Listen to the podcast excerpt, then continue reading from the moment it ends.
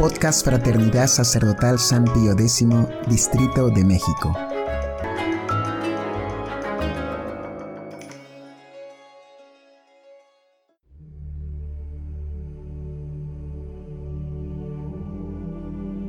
Hojita de Fe número 87. Segundo precepto del Decálogo. No tomarás en vano el nombre del Señor tu Dios. Los tres preceptos de la primera tabla, referentes al amor de Dios, consideran los tres principales deberes que debemos respecto de nuestro Creador y Padre, según los actos propios del hombre. El primero, el deber de honrarlo con los actos interiores, esto es, adorándolo y amándolo. El segundo, el deber de honrarlo de palabra, invocándolo y reverenciando su nombre. Y el tercero, el deber de honrarlo de obra, especialmente mediante el culto externo que se le debe. Por eso, después de considerar la adoración interior propia del primer precepto, toca considerar ahora la honra que se le debe de palabra, y que es como una consecuencia del primero.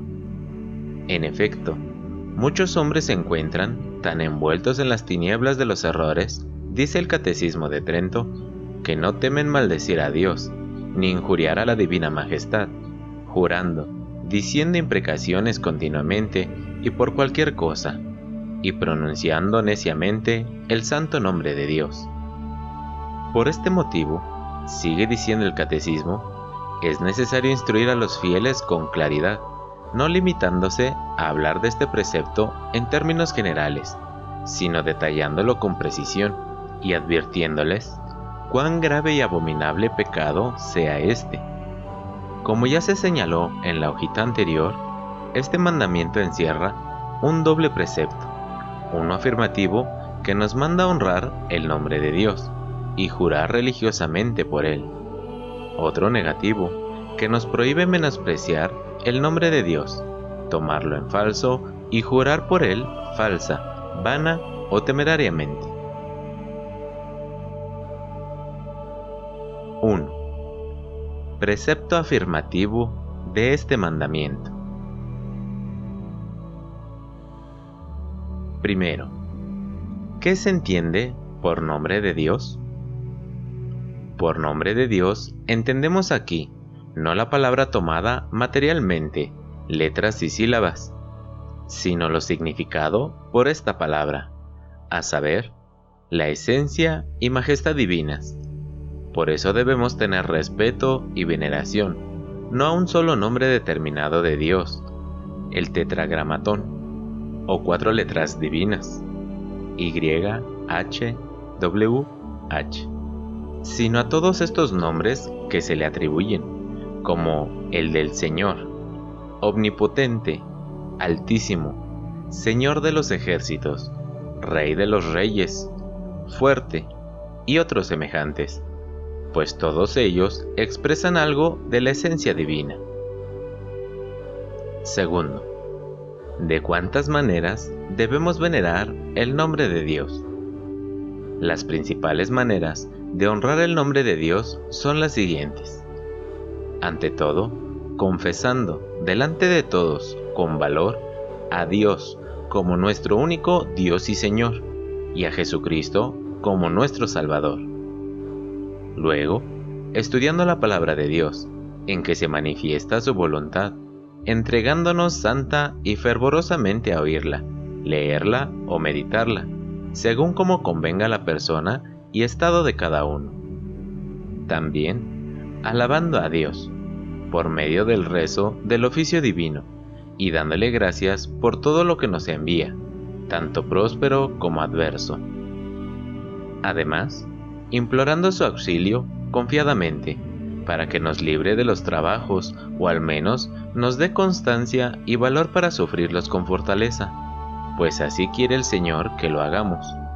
Invócame, dice, en el día de la tribulación, yo te libraré y tú me honrarás. Salmos 49:15. Finalmente, poniendo a Dios por testigo de lo que afirmamos.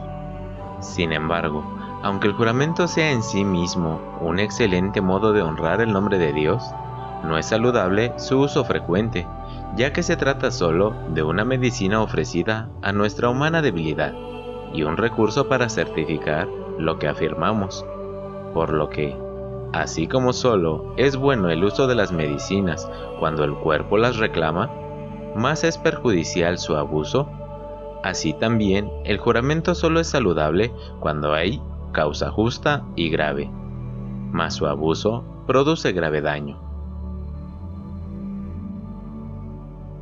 2.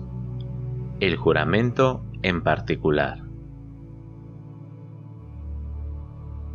Primero, noción de juramento. Jurar es poner a Dios por testigo, cualquiera que sean la forma verbal y las expresiones con que se haga, pues lo mismo vale decir Dios me es testigo, Romanos 1.9, o sabe Dios que no miento, Segunda de Corintios 11:31, que te lo juro por Dios, Génesis 24:3. Juramento es también jurar por algunas criaturas, con el fin de que nos crean, como por los sagrados evangelios, por la cruz, por las reliquias y el nombre de los santos, y otras cosas semejantes, no porque estas cosas den por sí autoridad o fuerza alguna al juramento, sino porque en ellas resplandece muy especialmente la divina majestad. De ahí se sigue que quienes juran por el Evangelio, juran por el mismo Dios, cuya verdad se contiene en el Evangelio, y lo mismo quienes juran por los santos, que son templos de Dios, y creyeron en la verdad evangélica. Lo honraron y practicaron con sumo respeto, y la propagaron profusamente por todos los pueblos y naciones. Segundo, clases de juramento. Dos son las clases de juramento. El primero es el que se llama asertorio, esto es, cuando religiosamente afirmamos algo sobre cosa presente o pasada, como el apóstol a los Gálatas. Aseguro en la presencia de Dios que no miento. Gálatas 1:20. El segundo es el que se llama promisorio y se refiere a tiempo futuro, cuando prometemos y confirmamos que será así alguna cosa, como David al prometer a su esposa Betsabé, jurándolo por el Señor su Dios, que su hijo Salomón sería el heredero del reino y le sucedería en el trono. 3 Reyes 1.17 Al juramento promisorio se reduce también el combinatorio, cuando se amenaza a alguien con algún castigo interponiendo un juramento, como cuando Dios, jurándolo por sí mismo, mandó a Jeremías amenazar con la destrucción de la ciudad de Jerusalén si ella no daba oído a sus mandamientos. Jeremías 22.5 Tercero, condiciones requeridas para el verdadero juramento. Para que el juramento sea válido y bueno, se requieren, además de poner a Dios por testigo, tres condiciones. Verdad, necesidad y justicia. La verdad es la primera condición del juramento, a saber, que lo que se afirma sea cierto.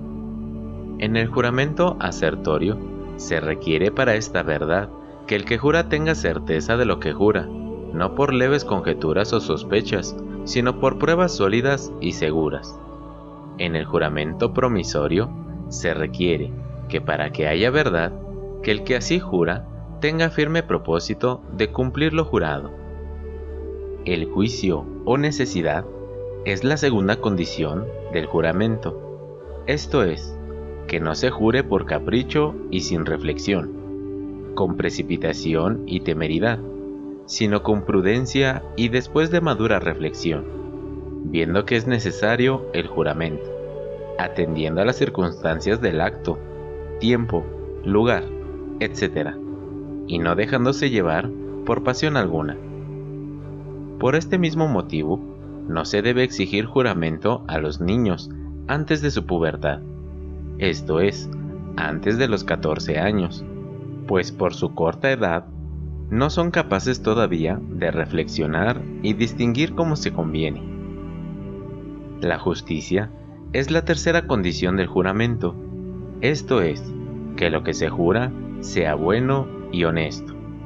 Por eso, el que jura algo injusto y deshonesto, peca jurando y peca cumpliendo el juramento, como el rey Herodes al mandar decapitar a San Juan Bautista por el juramento hecho a la bailarina. Cuarto, licitud del juramento.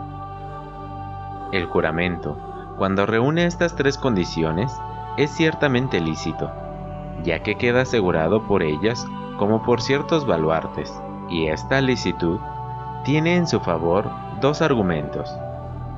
Uno de autoridad. Las sagradas escrituras indican cómo los santos apóstoles y los ángeles y el mismo Dios, para confirmar sus promesas, se valieron a veces del juramento. Otro de razón. El juramento es lícito si se atiende tanto a su origen como a su fin. A su origen, considerando los hombres que Dios es el autor de toda verdad, a cuya vista están patentes todas las cosas, lo que ponen por testigo teniendo por impio no dar crédito a un tal testimonio. A su fin, probar la justicia e inocencia del hombre y poner término a los pleitos y controversias. Y no se oponen a esta verdad la palabra de Jesucristo. Yo os digo que de ningún modo juréis, ni por el cielo, ni por la tierra, ni por Jerusalén, ni por ti mismo, sino sea vuestro modo de obrar sí, sí, no, no. Mateo 5, 33-37. Pues aquí el Salvador no hace más que reprender y reprobar la costumbre de los judíos de jurar constantemente por cualquier cosa, advirtiéndonos que no debemos ser demasiado inclinados a jurar y enseñándonos que debemos abstenernos totalmente de ello de no exigirlo la necesidad. La autoridad de las sagradas letras y los testimonios de los santos padres evidencian que son casi innumerables los males que proceden de la abusiva costumbre de jurar. 3. Precepto negativo de este mandamiento.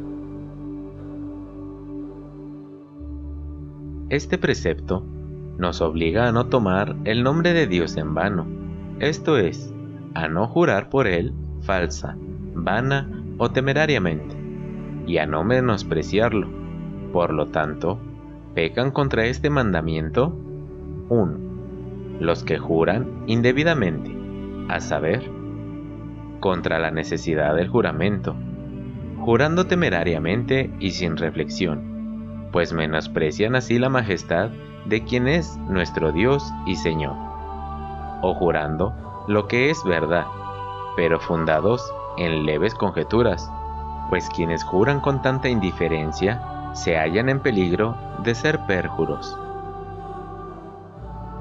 Contra la verdad del juramento, ya por jurar con mentira y poner a Dios por testigo de las cosas falsas, atribuyéndole ignorancia o creyendo que se le oculta la verdad de algo, ya por jurar lo que, aun siendo verdad, se cree que es falso, pues en eso consiste la mentira, ya por jurar lo que se cree que es verdad, pero en realidad es falso, a no ser que se haya hecho las debidas diligencias en averiguar y conocer bien la verdad, ya por prometer con juramento hacer algo, pero sin propósito de cumplirlo, o no cumpliendo realmente lo prometido, aunque se hubiese tenido el propósito de hacerlo. Contra la justicia del juramento, ya jurando cometer una cosa mala, aunque ese juramento sea verdadero y se jure seria y deliberadamente, ya jurando no seguir los consejos evangélicos, pues aunque nadie esté obligado a abrazarlos, jurar en este modo es menospreciarlos y ultrajarlos. ya jurando por dioses falsos, poniendo testigos de la verdad a dioses fingidos o fabulosos, como si fueran el verdadero Dios. Segundo, los que menosprecian a Dios deshonrando su palabra, ya por adulterar el verdadero y legítimo sentido de las sagradas escrituras, siguiendo con ello los errores y herejías de los protestantes y demás sectas, ya por servirse de ella sin respeto y veneración, como para hacer chistes o fábulas, o adulaciones, o difamaciones, o cosas vanas, etc. Tercero, los que no invocan a Dios en sus desgracias y necesidades. Cuarto, los que blasfeman y maldicen el sacrosanto nombre de Dios y el nombre de los santos que están reinando con Él, con palabras deshonestas y escandalosas. Este pecado es el mayor y más detestable de todos los pecados contra este mandamiento.